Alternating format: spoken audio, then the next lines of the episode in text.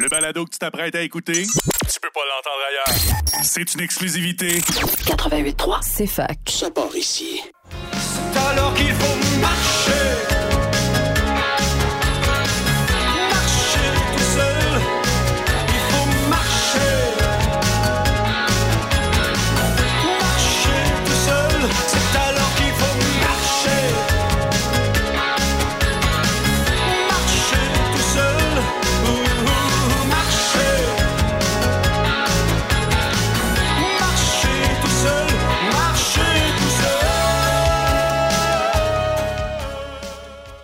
Bonjour tout le monde, bienvenue à l'émission À nous le futur, autant que possible dans le présent, c'est-à-dire présentifier.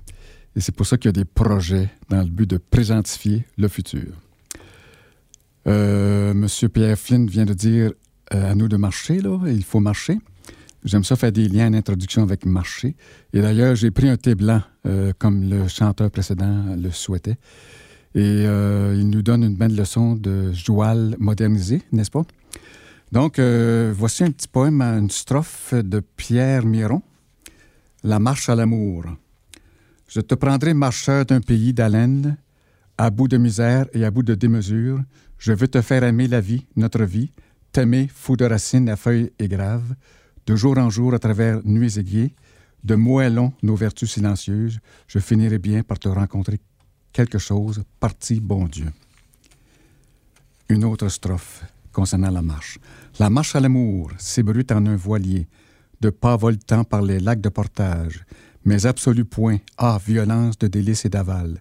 J'aime que j'aime que tu t'avances, ma ravie, frileuse aux pieds nus sur les frimas de l'aube, par ce temps profus d'épilogues en beauté, sous ces grèves où l'été pleuve en longues flamèches, les cris des pluviers, harmonica du monde, lorsque tu passes et cèdes ton corps tiède de pruche à mes bras pagailleurs, lorsque nous gisons fleurant à la lumière incendiée, et qu'en langage de moisson, ourlé de brise, je me déploie sur ta fraîche chaleur de cigale, je roule en toi tous les saguenets d'eau noire de ma vie, je fais naître en toi les frénésies de frayère au, bon, au fond du cœur d'Outaouais, puis le cri de l'engoulement vient s'abattre dans la gorge. C'était le cri de l'engoulement. Alors, c'était euh, Gaston Miron, à peu près une page sur quatre pages de son poème La marche à l'amour. Et puis concernant la marche, en guise encore d'introduction, euh, voici le livre Richard Chevalier, Bouger pour un cerveau en santé. Je me souviens qu'à la page 87, il parle de la marche. Une telle intensité et durée d'exercice est à la portée de pratiquement tout le monde. C'est l'équivalent d'une marche rapide ou rythmée, 110 à 120 pas par minute, de 20 à 30 minutes. Il dit aussi à la page 18-19 là, que le- un cerveau qui se remodèle sous l'effet de l'exercice. Lorsque les, les effets de l'exercice s'accumulent à un rythme régulier pendant des mois, c'est la structure même du cerveau qui change. Euh, il aura même pour effet, peu importe votre âge, d'augmenter le volume de certaines parties de votre cerveau, c'est-à-dire l'hippocampe. En somme, lorsqu'on fait régulièrement de l'exercice pendant des années, notre cerveau en vient à se transformer pour le mieux. Et j'ajouterais qu'il était temps parce que, ce- euh, parce que ce puissant générateur de santé physique et mentale, qu'est l'exercice modéré, régulier, n'a certainement pas eu toute l'attention médiatique qu'il méritait. Alors voici un média qui en parle.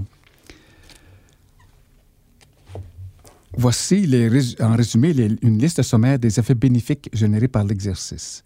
Il procure rapidement une, sens- une sensation de détente physique et psychique, renforce nos muscles, nos os et notre cœur, développe l'amplitude du mouvement, c'est-à-dire la flexibilité, améliore notre condition physique ou, capacité à accomplir un travail physique avec énergie, vigueur et endurance, tel le peinturer un balcon, par exemple. Il contrôle efficacement notre taux de sucre. Il accroît le transporteur de bon cholestérol et le rendant plus sain et moins riche en transporteur de mauvais cholestérol. Il aide à contenir nos réserves de gras. Il favorise une pression artérielle normale. Il diminue bien souvent, de façon marquée, le risque de crise cardiaque, de- d'accidents cérébrovasculaires et de certains cancers. Il prolonge l'espérance de vie, aide à une meilleure confiance et estime de soi. Et à tous ces bienfaits s'ajoute un autre immense qui constitue la trame de ce livre. Il garde no- notre cerveau alerte et en santé.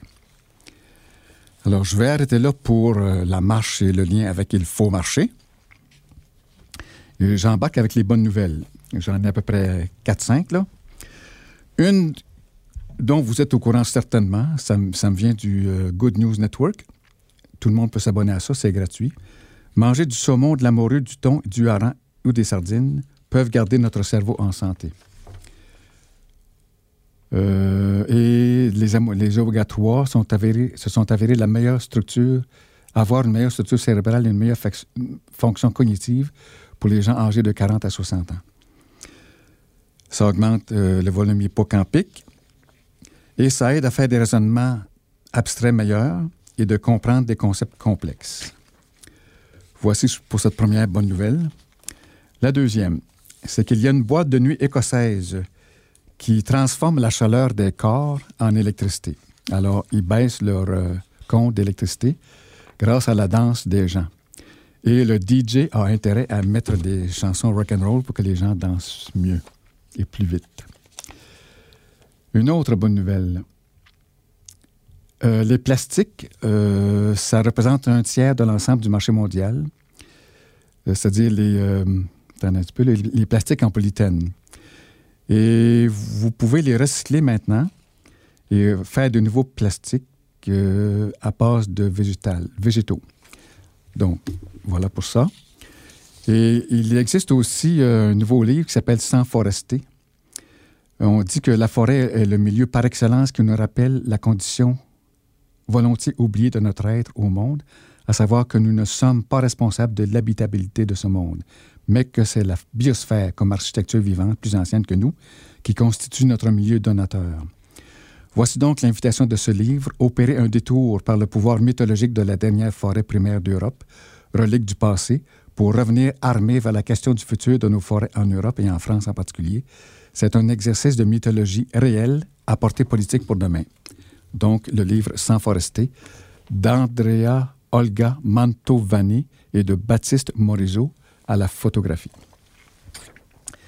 Maintenant, j'étais à la bibliothèque l'autre jour, l'autre jour et je trouve un livre qui s'appelle Faire la paix d'Amnesty International. Je l'ai trouvé très, très bien parce qu'il a une vue, panoramique euh, multiperspectiviste. Ainsi, il parle de faire la justice pour faire la paix et on parle de faire la paix avec les différences et on parle de faire la paix avec les religions.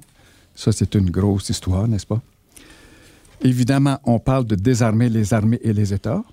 Tout un programme.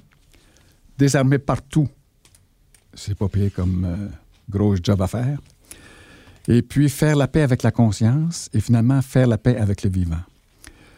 Euh, ce dont je vous ai parlé dans les émissions antérieures, c'était surtout faire la paix avec le vivant, parce que L'objectif de l'émission, c'est installer une nouvelle ère, euh, la symbiocène. C'est masculin plutôt, c'est le symbiocène. Et cette idée-là vient du livre Les émotions de la Terre. Euh, mais comme on voit ici, la paix, c'est plus que le vivant. Alors, il y a d'autres euh, aspects à développer. Alors, le, livre Faire la paix de Philippe Godard Barou, c'est à la Bibliothèque municipale de Sherbrooke. À propos maintenant de paix encore, il y a un professeur euh, états-unien qui s'appelait Seymour Melman. Euh, c'est le seul à peu près qui a travaillé sur la conversion de l'industrie militaire à des fins civiles. J'ai lu quelques-uns de ses livres. Et il y en a ici à l'Université de Sherbrooke, c'est très bien. C'est Seymour, S-E-Y-M-O-U-R, Melman. C'était un ingénieur industriel. Et ici au Québec, il y a eu Yves Bélanger, qui a été professeur à l'UCAM, qui a, disons, suivi les traces de Seymour Melman. Il a publié Le Québec militaire en 1989. Il a aussi publié Les défis économiques du désarmement vers la reconversion des économies militaires, ainsi que l'industrie de défense du Québec, dynamique et en jeu. Tout ça, c'est soit ici à la bibliothèque ou bien euh, à la Bibliothèque nationale du Québec. Maintenant, il y a une euh, auditrice fidèle, Louise de Sainte-Dorothée-Laval, qui a aimé ça, la nouvelle de l'autre jour sur les grenouilles. Elle a insisté fortement pour que je lise toute la nouvelle. Alors voilà, j'espère que je vais le faire. Euh, Il y a finalement, le, euh, le monsieur, là, euh, il a finalement localisé la source d'un mystérieux son qui était dans son ranch. Les oreilles bien entraînées d'un amoureux de la nature ont conduit à la découverte d'une nouvelle espèce de grenouille, après que l'homme de Costa Rica ait cherché pendant six mois la source d'un son mystérieux. La minuscule grenouille verte a été découverte par Donald Valera Soto, naturaliste et copropriétaire de la réserve naturelle de Tapir Valley, un ranch de bétail qu'il a transformé en réserve faunique. Nous, en tant que garçons de la campagne, nous connaissons les sons, a déclaré Soto.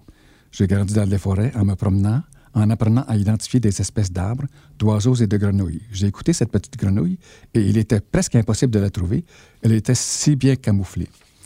J'étais vraiment heureux quand je l'ai trouvée, a déclaré Soto, qui a choisi le nom commun de la grenouille, grenouille arboricole de la vallée du Tapir, pour honorer sa maison de 20 acres dans les zones humides. Le plus grand indice qu'il s'agissait d'une nouvelle espèce était une ligne jaune qui s'étend à peu près à mi-chemin sur les flancs de la grenouille, puis s'arrête brusquement. La rainette de la zone du canal a également une ligne jaune, mais la ligne continue sur toute la longueur du corps de la grenouille. L'équipe a parcouru des livres et de la littérature scientifique, mais les caractéristiques ne correspondaient à aucune autre espèce connue de grenouille. Soto a entendu pour la première fois le cri strident de la grenouille de la vallée du Tapir parmi les sons de plus de dix autres espèces de grenouilles alors qu'il travaillait autour d'un étang de zone humide après les premières fortes pluies de l'année à la fin du mois de mars en 2018. Il avait prévu d'agrandir la zone humide pour la rendre plus hospitalière pour les espèces migratrices d'oiseaux lors de leur voyage entre l'Amérique du Nord et l'Amérique centrale et du Sud. L'appel de grenouille inconnu l'a arrêté sur les traces alors qu'il marchait dans la zone humide et l'a incité à enquêter sur la grenouille qui le fabriquait.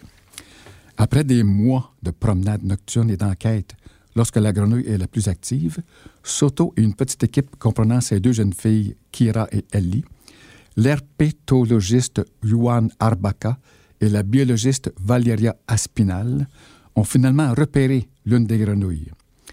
Il ne mesurait que 2 cm, 8 dixièmes de pouce, et était camouflé dans les hautes herbes autour de l'étang, ce qui le rendait difficile à repérer même à quelques mètres de distance.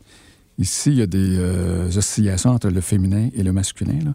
C'est de l'anglais traduit en français. Pas très bien. La grenouille, qui présente également une aisselle bleue et des taches rouges, a été décrite pour la première fois dans un article publié il y a deux mois dans la revue Zootaxa, avec Soto comme auteur principal de l'article. Le nom scientifique de la grenouille est Tlalocoila céleste, un favori du tourisme au, Costa Rica avec des lagons bleus et des cascades. Et c'est le cinquième, la cinquième espèce à être découverte dans le genre Tlalocoila. Nous devons déterminer à quel point, morphologiquement ou physiquement, cette espèce est similaire ou différente à d'autres espèces plus communes, a déclaré Abarca. La morphologie adulte est très importante, mais l'une des choses qui est très difficile est de trouver les têtards. Les têtards peuvent aider à identifier le genre. L'équipe a surveillé les œufs pondus sur la face intérieure d'une feuille jusqu'à ce qu'ils éclosent et que les têtards tombent dans un récipient d'eau, ce qui leur permet de décrire la morphologie des têtards. En plus de la description physique des adultes des têtards, pardon, euh, l'équipe a analysé l'ADN de la grenouille. Il ne correspondait à aucune autre espèce connue d'amphibiens et devait être en effet une nouvelle espèce. La réserve naturelle de Tapir Valley était à l'origine un ranch de bétail que Soto et Melvin Rodriguez réensauvageaient depuis 18 ans, le ramenant à un habitat, un habitat forestier luxuriant. Après avoir déplacé le bétail et d'autres animaux domestiques hors de la réserve, ils ont laissé les espèces végétales indigènes les arbres poussés sans contrôle. La forêt a depuis attiré des pécaris, des jaguars et des tapirs de Baird, B-A-I-R-D, en voie de disparition. Les tapirs de Baird sont connus sous le nom de jardiniers de la forêt parce qu'ils dispersent largement les graines des plantes et sont les seuls animaux capables de disperser les graines d'une espèce d'arbre qui séquestre de grandes quantités de carbone. J'adore cette grenouille parce qu'elle raconte une histoire plus vaste, a déclaré Esteban Brenes Mora, qui appartient à Rewild. Lorsque Donald a créé la réserve naturelle de Tapir Valley, c'était pour protéger les tapirs et les aider à se déplacer entre les forêts. Il ne savait pas qu'il y avait des espèces complètement nouvelles pour la science vivant dans la réserve. Mais s'ils n'avaient pas protégé cet endroit pour les tapirs, nous n'aurions peut-être jamais découvert cette petite grenouille. C'est ainsi que, mine de rien, euh, la nouvelle est terminée et nous sommes rendus à 15 minutes. Et c'est le temps pour qu'on puisse avoir du pain sur la planche, de passer à la pause commerciale qui sera suivie d'une pause musicale. Merci, bonne écoute et à tantôt. Oh là là! Bienvenue à. Attention à, tout. Bienvenue à tout. Est-ce que vous m'entendez aussi? Euh, bienvenue à la musique. Euh, c'était Jimmy Hunt avec Étoile. Et puis, je tiens à remercier euh, M. Edison, sans qui mes mots ne vous parviendront pas parce que c'est lui qui a inventé la radio.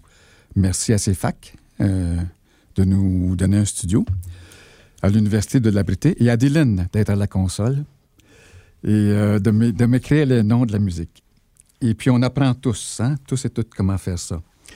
J'ai deux bonnes nouvelles qui restent à dire. La nouvelle communauté de Floride a survécu à l'ouragan pratiquement indemne après avoir été conçue pour la résilience. Même si 2 millions de Floridiens ont perdu le courant lors du récent ouragan Ian, une communauté unique a survécu intacte. Elle était à 20 000 de Fort Myers, le cœur de la dévastation. C'est un mélange d'énergie solaire, de flore indigène et de construction construite selon le code de Babrock. Euh, qui fait qu'ils ont résisté. Environ 4600 résidents qui vivent à Bab Rock Ranch euh, ont survécu grâce à l'énergie solaire. On dit que Bab Rock a été construit pour résister aux tempêtes, mais on ne savait pas avec certitude que ça, résisterait. Et effectivement, ça a résisté. C'est construit à 25 pieds plus haut que la moyenne de, que les communautés environnantes. Et c'est spécifié bon pour les vents d'ouragan de catégorie 4 à 45, 145 km/h. La ville dispose de sa propre station d'épuration d'un système d'eau qui pénètre profondément dans un aquifère souterrain. L'eau potable n'a pas été contaminée et n'a jamais été coupée. Voilà. Est-ce qu'on construit Sherbrooke comme ça? Mais ça prendrait un petit peu d'argent du Québec, euh, dirait Mme Baudin, notre mairesse. Donc, chaque automne aussi, dans l'Oregon, les automobilistes qui empruntent la route 18 reçoivent un sourire rayonnant des collines au-dessus de, la chaussée. Moi, j'ai l'image, là.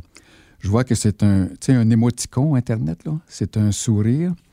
Et ce sont des forestiers qui ont replanté des arbres avec des couleurs de façon à dessiner un sourire. Maintenant, nous entrons dans la deuxième partie de l'émission euh, que j'appelle peut-être pompeusement la mission et euh, moins pompeusement l'objectif. Et peut-être qu'il s'agit plus d'une euh, direction ou d'une orientation à donner. Alors, euh, Madame Ernaud a gagné le prix Nobel de littérature. J'ai acheté un petit livre hier. Au début, elle dit qu'il y a des êtres qui sont submergés par la réalité des autres, leur façon de parler, de croiser les jambes, d'allumer une cigarette. Bien, ça, ça me ressemble, parce que je suis très influencé par un paquet d'autres, un paquet d'auteurs. Il y a Hélène Grimaud qui disait, euh, elle, c'est une pianiste, une autrice, c'est quelqu'un qui a un, réseau de conservation du loup. Elle disait qu'il faut avoir de la gratitude pour les, influences qu'on a. Ça m'avait frappé. J'ai calculé les influences que j'ai dans ma vie. J'en ai au moins 500, probablement 1000. Euh, exemple, Buckminster Fuller, c'est quelqu'un dont je vous ai parlé, là, puis euh, il y en a d'autres. Et Madame Ernaud, la prix Nobel de littérature, termine son livre qui s'appelle Mémoire de fille. Il y a ce mot de Nietzsche que je trouve si beau. Nous avons l'art pour ne point mourir de la vérité. Euh, je vous dis ça parce qu'il va y avoir de la vérité aujourd'hui, un peu plus tard. Et fait que je veux faire ça de façon équilibrée pour ne pas vous apeurer. Mais il faut prendre conscience de ces choses-là et puis il faut sortir de la, comme l'autruche dans le sable, la tête pour voir ça. Fait que l'émission aussi essaie de faire un équilibre entre ce qui est et ce qui devrait ou pourrait être. Donc, ce qui est, c'est l'ère industrielle super polluée, qu'on appelle l'Anthropocène ou la sixième extinction de la, de la vie. Et ce qui pourrait être, c'est l'ère symbiocène ou ce que je commence à préférer, c'est la paix. Parce que la paix, euh, ça comprend la dénucléarisation, la démilitarisation, euh, l'élimination de la pauvreté, l'élimination des tensions euh, sud-nord et le respect du vivant. Bon. Alors, moi, finalement, jusqu'ici, j'ai parlé d'à peu près 20% soit le respect du vivant. Et puis, il y avait M. Riopel, le peintre Riopel, dont c'est le centenaire, et ça a passé à 24-60 à la télé. On a dit qu'il est un symbole d'unité de l'art et de la communion avec la nature. Donc, c'est la suite de ce que disait Nietzsche tout à l'heure. Il est préférable d'avoir un lien euh, entre l'art et la nature. Et euh, maintenant, je fais référence au livre Créativité transcendante de Willis Arman. Alors, ce livre-là, ça a été écrit en 1982 en anglais, traduit en 92. Euh, et là, je fais une, grosse parenthèse. Euh, il y a, comme je disais, Buckminster Fuller, qui est un scientifique qui a, traversé, qui a travaillé à Sherbrooke en 1914. Et c'est lui qui a fait le dôme géodésique, qui est le pavillon des États-Unis à Montréal. Euh, il a eu 45 doctorats, doctorats honorifiques après qu'il ait fait ses découvertes aux États-Unis lorsqu'il est retourné de Sherbrooke aux États-Unis. Et il était révolutionnaire à bien des points de vue. Par exemple, il contestait le nombre pi que nous apprenons au secondaire, 3.1416. Il contestait les carrés, les cubes, parce qu'en disant que le carré, c'est deux triangles et qu'un cube, c'est deux tétraèdres. Il contestait le langage, euh, on disait perpendiculaire et parallèle, alors, que c'est pas vrai dans un monde sphérique. Il contestait haut et bas. On ne devrait pas dire ça dans un monde sphérique. Et il n'arrêtait pas de contester. Puis moi, je parlais de ça à mes amis. Puis euh, il était dur à comprendre, surtout qu'il n'y pas beaucoup d'écrits en français. Alors, je me suis dit, il faut démocratiser sa pensée. Alors, euh, à du livre Critical Path qu'il a écrit en 1981, où il montrait un plan de 10 ans qui, s'il était réalisé, et il n'est pas encore réalisé malheureusement, euh, on pourrait arriver à une belle qualité de vie pour toute l'humanité, sans nuire à l'écologie et sans guerre pour y arriver.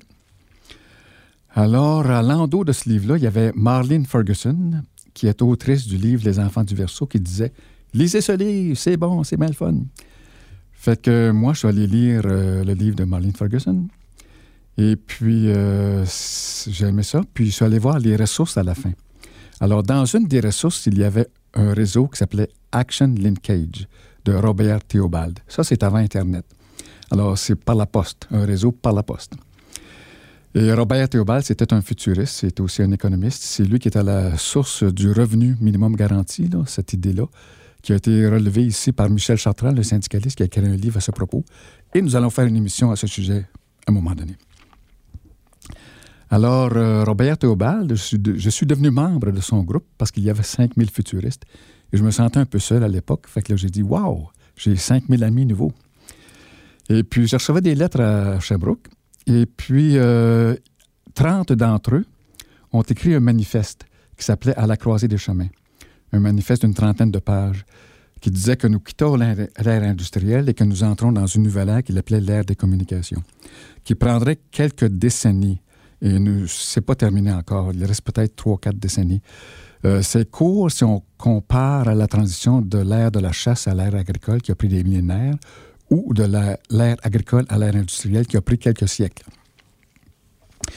Et puis, Robert Théobald voulait un consensus et il souhaitait que le plus grand nombre possible de rôles dans la société soient inclus dans le texte et le plus grand nombre possible d'options politiques, comme la gauche, la droite ou le centre. Alors, il a cherché à avoir des signatures. Et puis, euh, moi, j'ai signé. Et comme à l'époque, j'avais été cuisinier d'aliments naturels, j'ai écrit comme rôle cuisinier. Et ma signature a été retenue parce que j'étais finalement le seul cuisinier à avoir lu ça. Et euh, signé ça. J'avais travaillé au Butler à Sherbrooke et à d'autres restaurants. Fait que là, il y a d'autres signataires qui étaient beaucoup plus, on va dire, beaucoup moins low profile que moi. Euh, par exemple, Fridtjof Capra, un physicien qui avait écrit le Tao de la physique. Euh, Hazel Anderson, une économiste alternative. Et puis euh, Willis Harman, justement, celui qui est l'auteur du livre que je tiens en main, Créativité transcendante.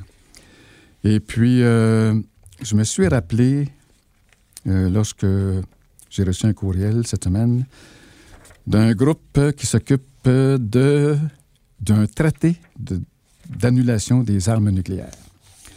Ils ont dit, cher Claude, euh, est-ce que Poutine va partir les bombes nucléaires? On réfléchit à ça.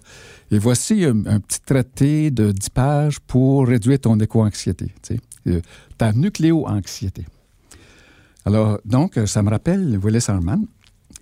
C'est lui qui dit que la non-paix, c'est la menace constante du déclenchement d'un conflit nucléaire. C'est les guerres locales, c'est une course aux armements, une pauvreté galopante, euh, des tensions nord-sud, la dégradation de l'environnement et puis euh, l'érosion des sols. Alors ça, j'aime ça parce que ça donne une vision globale, ça recadre mon émission. C'est pourquoi euh, j'ai décidé de faire un dossier sur la question du nucléaire, du militarisme et de la conversion de l'industrie militaire, à des fins civiles. Et puis là, ben, on va se reposer avec une petite pause musicale. Bonne écoute et à bientôt. Pour les amis, bienvenue à À nous le futur. Et on parle maintenant de la question nucléaire.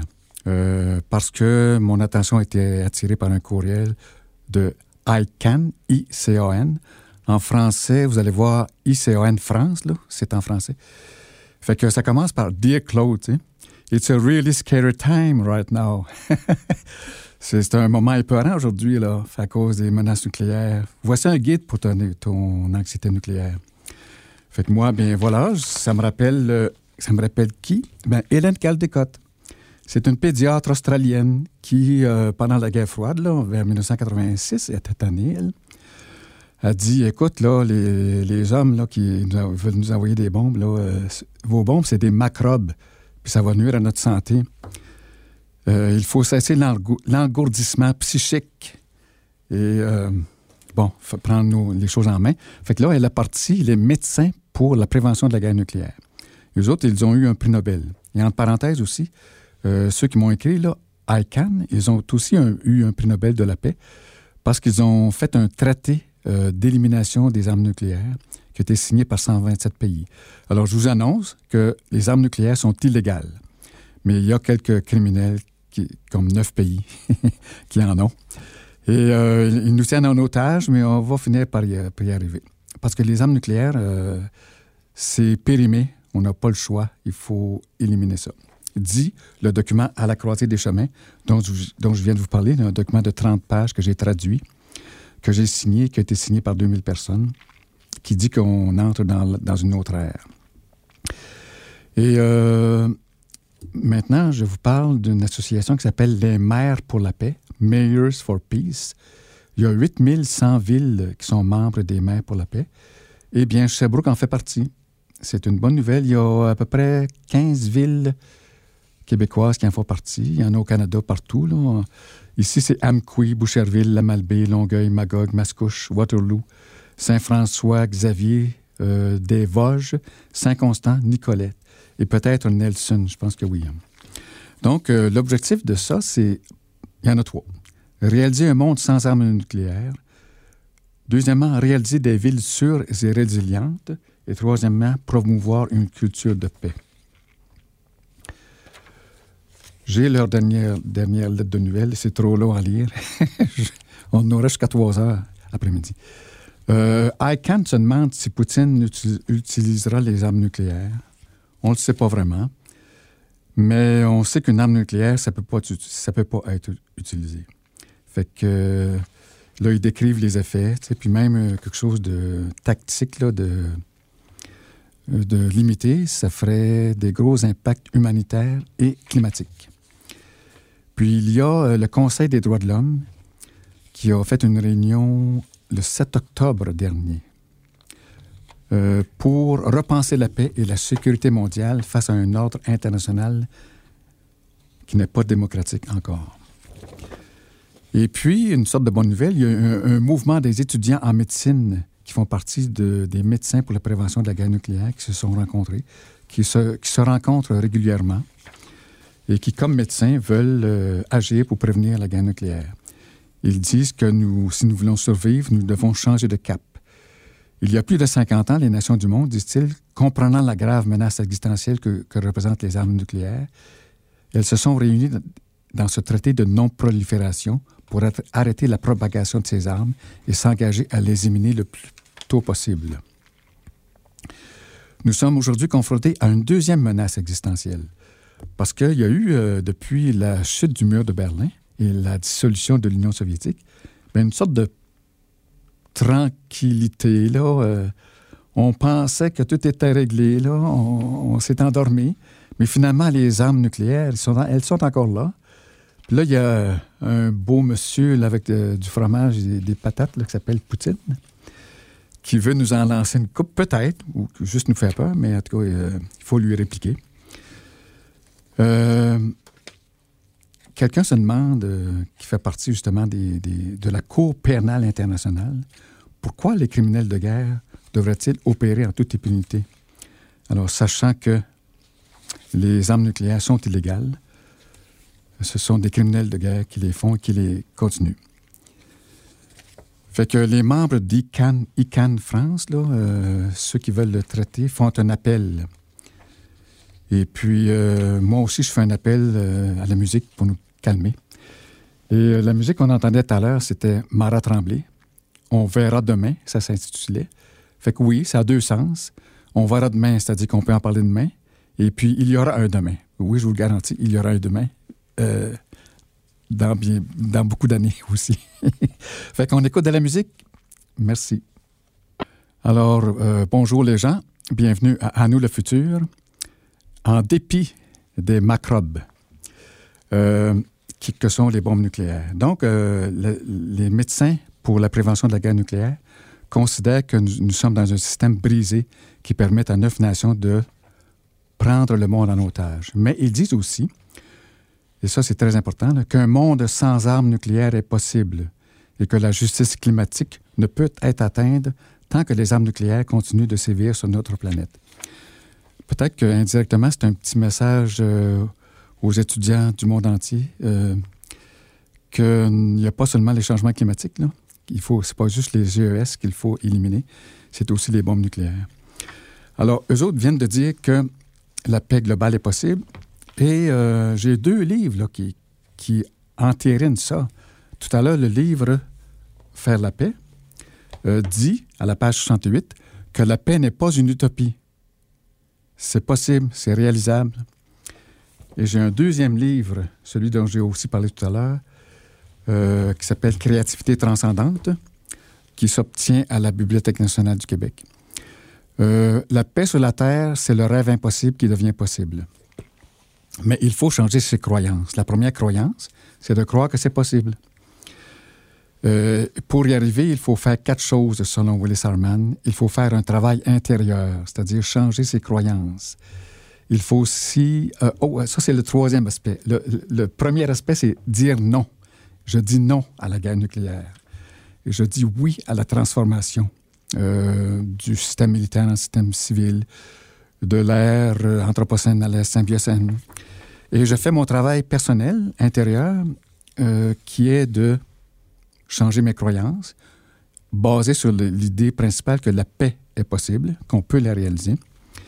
Et puis, euh, le quatrième, c'est de travailler dans un groupe pour contribuer au changement avec des amis. Oui, des amis de préférence avec des ennemis. Et euh, j'ai ici des mythes qu'il faut changer. Par exemple, le mythe numéro un, c'est que les armes nucléaires sont nécessaires à la sécurité. Bien, c'est pas vrai. Le mythe, le mythe numéro deux, c'est que l'arme nucléaire maintient la paix depuis 70 ans. Euh, non, c'est pas vrai non plus parce qu'elles sont uniques dans leur pouvoir destructeur et la menace qu'elles infligent sur l'environnement et la survie de l'homme. D'ailleurs, il y a Rosalie Bertel hein, qui a trouvé que Contrairement à ce que l'armée pense, que la faible radioactivité, c'est rien, il n'y a rien là, Elle, elle a dit qu'il y a 16 millions de victimes de l'aide nucléaire. Mais par victime, elle ne veut pas dire des morts, mais elle veut dire des blessés, des handicapés. Et elle dit aussi que les essais de bombes nucléaires euh, ont déversé 150 millions de tonnes de déchets radioactifs dans l'atmosphère qui descendent lentement. Et on va survivre à ça aussi, là. Euh, il y a des diètes qui permettent euh, d'éliminer ça. Et le mythe numéro 3, c'est qu'il est normal que certains États disposent de l'arme nucléaire. C'est pas vrai. Aucun État ne devrait, ne devrait en disposer. Le mythe numéro 4, c'est qu'un traité d'interdiction est inutile. On dit que l'arme nucléaire est la seule arme de destruction massive à ne pas être interdite par un traité international. Un traité d'interdiction peut voir le jour. Il est venu au jour. Et euh, ses effets en seraient une stigmatisation des armes et l'instauration de nouvelles règles claires et précises pour régler nos problèmes pacifiquement. Le, le mythe numéro 5, c'est qu'une interdiction est efficace si tous les États le signent en même temps. C'est pas vrai. Il y a 127 États qui l'ont signé et on en attend un 128e. Il est bienvenu. Mythe numéro 6, interdire les armes nucléaires ne permettra pas leur suppression. Et on dit qu'un traité d'interdiction apporterait une clarté sur le plan législatif et une autorité morale afin d'envoyer un signal fort pour faire comprendre que n'importe quelle année, pardon, n'importe quelle arme nucléaire est intolérable, même lorsque ceci n'est pas utilisé. Il n'y a pas d'endroit où se cacher, alors éliminons-les. Est-ce que ce serait le temps d'avoir une petite pause commerciale, je crois? À bientôt. Bonjour tout le monde, bienvenue encore à, à nous le futur. Et euh, je reviens au livre Créativité transcendante qui va aider à créer la paix. Il s'agit de l'annexe qui parle de l'imagination au service de la libération. Voici un exercice euh, plusieurs fois par jour, tous les jours pendant six mois, euh, où vous affirmez simplement les énoncés suivants en vous imaginant le plus fidèlement possible le sens le plus complet de chacun. Je ne suis pas séparé. Je peux faire confiance. Je peux savoir. Je suis responsable. J'ai un esprit unique. Bon, alors ça, c'est expliqué dans 4-5 pages. Mais euh, je ne suis pas séparé, c'est que nous sommes interconnectés sur la Terre, euh, les humains. Nous sommes interconnectés avec l'environnement, les animaux. Et euh, physiquement aussi, hein, nos cellules et nos euh, atomes sont connectés. Je peux faire confiance à, moi-même. Euh, c'est une intuition très éveillée à laquelle je peux faire confiance. Et euh, je peux faire confiance aux autres aussi. Et je peux faire confiance à l'univers. Aussi, la question de je peux savoir, ça montre qu'en fin de compte, l'esprit intuitif, créatif, profond, sait comment résoudre les problèmes et répondre aux questions. Il sait ce que je, le je veut réellement dire, et même que cela semble contraire à mes désirs conscients. Il y a une phrase de Robert Browning. La vérité est en nous. Elle ne prend pas sa source dans les choses extérieures, quoi que vous pensiez. Dans le tréfonds de notre être est un centre, où la vérité habite dans sa totalité. Et tout autour, mur par-dessus mur, la chair vulgaire enferme cette perception claire et parfaite la vérité. Disons, chair vulgaire, c'est peut-être mal traduit, parce que la chair est, est radieuse, dans le fond. Là. Ligoté dans ce filet charnel qui trompe et travestit, tout devient erreur, alors que le vrai savoir consiste à ouvrir un chemin par où puisse s'échapper la splendeur emprisonnée et non pas aménager un point d'entrée à une lumière qu'on suppose venir d'ailleurs. Également, bien, je suis responsable. Euh, je suis responsable de mes perceptions et de mes sentiments par rapport à ce que je perçois. Euh, D'où l'idée de euh, changer la croyance que la paix n'est pas possible. Également, la dernière affaire, c'est que je suis un esprit unique. J'ai un esprit, je suis d'un seul esprit. J'ai un, corps, mais je ne suis pas mon corps. J'ai des émotions et des pensées, mais je ne suis pas mes émotions ni mes croyances. J'ai des désirs, mais je ne suis pas mes désirs. Je reconnais et j'affirme que je suis un centre de pure conscience de soi. Je suis, un, je suis un centre de volonté capable de maîtriser, de diriger et d'utiliser tous les processus psychologiques ainsi que mon corps physique. Euh, c'est pour dire que finalement, le conscient, puis ce qu'on dit être l'inconscient, tout ça, c'est uni. Alors, j'ai un, un esprit unique et unifié. Voilà, c'est un petit baume et je pense qu'on peut maintenant aller vers une pause ou, ou musicale ou commerciale, je ne sais pas. Oui, il s'agit de JP Dalpé qui nous chante du bonheur ailleurs. Et d'ailleurs, ce bonheur peut être ici aussi, à mon avis. Euh, donc, la semaine prochaine, nous reparlerons de santé-environnement, en passant par le concept de une seule santé, c'est-à-dire la santé de l'environnement, des animaux et des humains, c'est un tout. En quittant cette émission, je vous rappelle que nous avons des problèmes euh, d'armée militaire, de dépenses militaires, fatigants, euh, qui coûtent cher pour rien. Alors, il faut savoir que il faut changer nos croyances euh, en l'idée que c'est pas possible d'avoir une paix. Oui, la paix globale est possible et rien de moins n'est tolérable, et c'est le strict minimum. Je vous laisse là-dessus. Répétez-vous ça plusieurs fois par jour. Euh, nous avons tout le savoir qu'il faut pour convertir l'industrie militaire à des fins civiles et nous avons de la solidarité. Il s'agit tout simplement de ne pas rester seul. Il faut se rencontrer. Il faudrait que les médecins pour la prévention de la guerre nucléaire, qui eux aussi, à mon avis, se sont rendormis, se réveillent et qu'on se parle, qu'on fasse des réunions. Moi, j'ai assisté là, à une réunion à l'UCAM et j'ai interviewé une cardiologue soviétique pour la paix. Et puis, il y avait aussi Linus Pauling qui était là. Ce monsieur a gagné deux prix Nobel de la paix et de la chimie. C'est le monsieur qui a travaillé sur la vitamine C. Alors, ces gens-là, revenez. On a besoin de vous parler. On veut la paix. Merci. Paix à tout le monde. Bonjour.